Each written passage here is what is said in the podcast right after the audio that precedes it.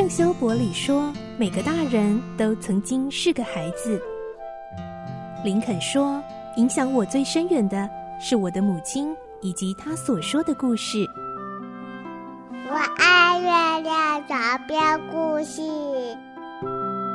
晚安，月亮床边故事。小青姐姐邀请每一位大孩子、小孩子一起听故事，不管多忙，也要和你一起听故事。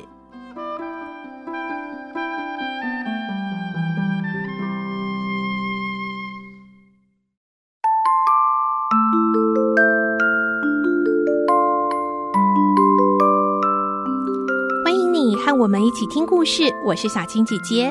我们要听《清秀佳人》今天第三十一集的故事喽。时间过得很快，安妮考上了皇后学院，而且也要完成他的学业了。这也就代表他可以再回到他的家乡艾凡绿的绿屋。安妮渐渐发现，当他努力追求梦想的同时，马修和马瑞拉也渐渐的衰老了。来听今天的故事。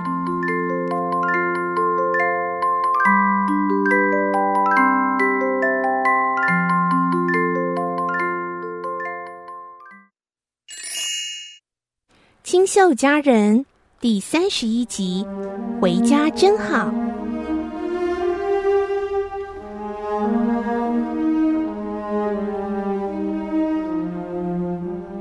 皇后学院接下来就是毕业典礼了。典礼在学院的礼堂进行，有演讲、朗读论文、唱歌和颁发毕业证书、奖品和奖章等等。马修和马瑞拉全神贯注地看着讲台上那位穿着淡绿色衣服的高个女孩，脸颊泛红，眼神发亮，朗读着最优秀的论文。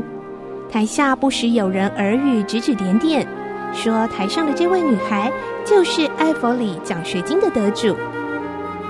马修小声地说：“马瑞拉，领养安妮很值得吧？”马瑞拉回应。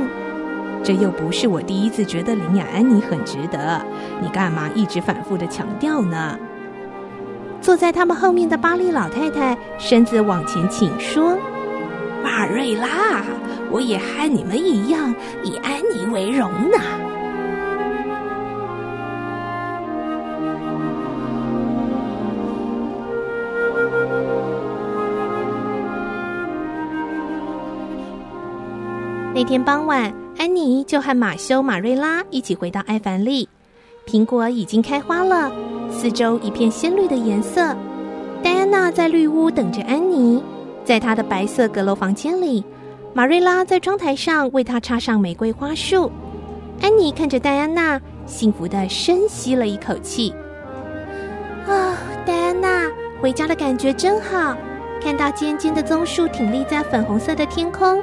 白色的果园和冰雪女王，心里就好高兴哦。不过最高兴的还是能够看到你，我有好多事要告诉你哦。不过现在只要坐着在这里看着你，我就很高兴了。九月我就要到雷蒙大学注册，不过在那之前我还可以放三个月的假。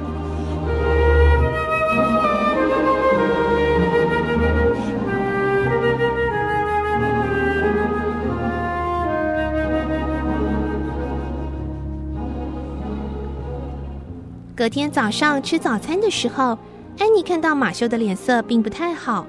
这一年来，马修的白发增添很多。马修出去之后，马瑞拉忧愁地说：“马修的身体状况啊，真的是越来越糟了。今年春天心脏病发作之后，就一直没有完全康复。我真的很担心，希望他好好休息。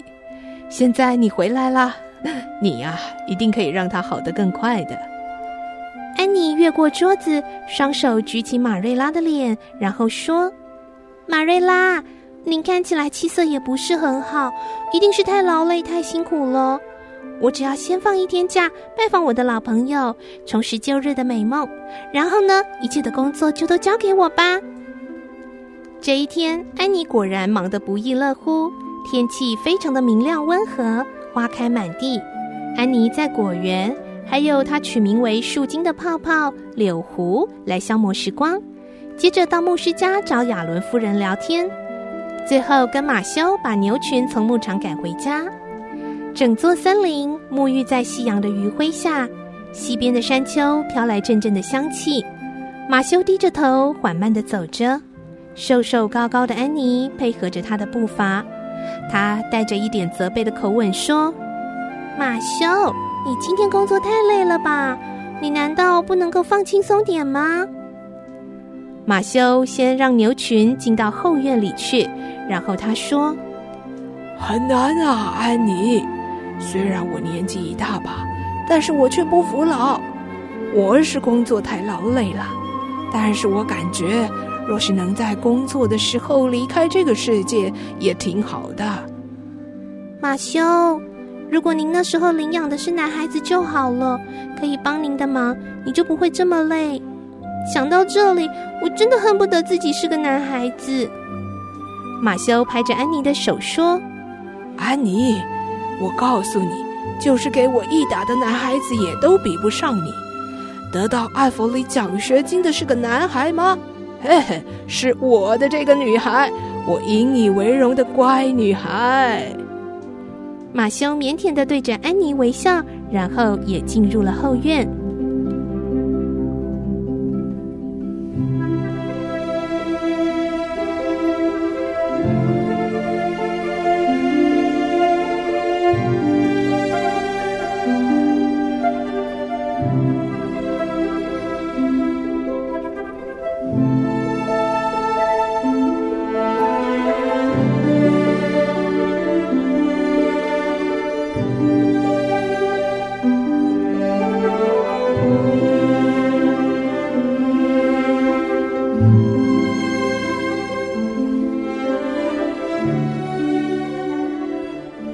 在刚刚故事最后呢，小青姐姐其实蛮感动的，因为我想在安妮一开始到绿屋，一直到她成长、努力追寻梦想的过程中，心里一定都还是有一个阴影，那就是马修跟马瑞拉当时想要领养的是小男孩，甚至我想，也许就是这一个动力，让他一直想要力争上游，去跟吉鲁伯特来竞争。而当马修在年老的时候，告诉刚刚安妮说。他其实一点都不后悔领养是个女孩的安妮，甚至就是给他十二个男孩也换不到他这么优秀、引以为荣的安妮呢。我想在这一刻，安妮她心中所有所有的阴影跟芥蒂全部都被释放，她真正的自由喽。清秀佳人的故事，这个礼拜我们就说到这里了。下个礼拜呢，将要进入最后结局喽。安妮渐渐长大，她当老师的梦想也越来越接近了。安妮可以选择离开，去大学就读，展翅飞翔到更多地方去。但是每次离开一段时间再回来，她都看到马修跟马瑞拉越来越衰老。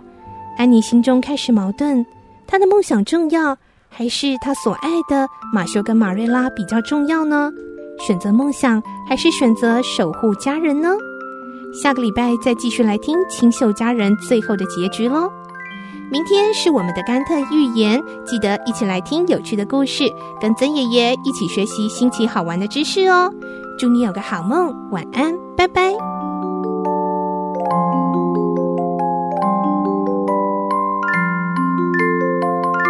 小朋友睡觉。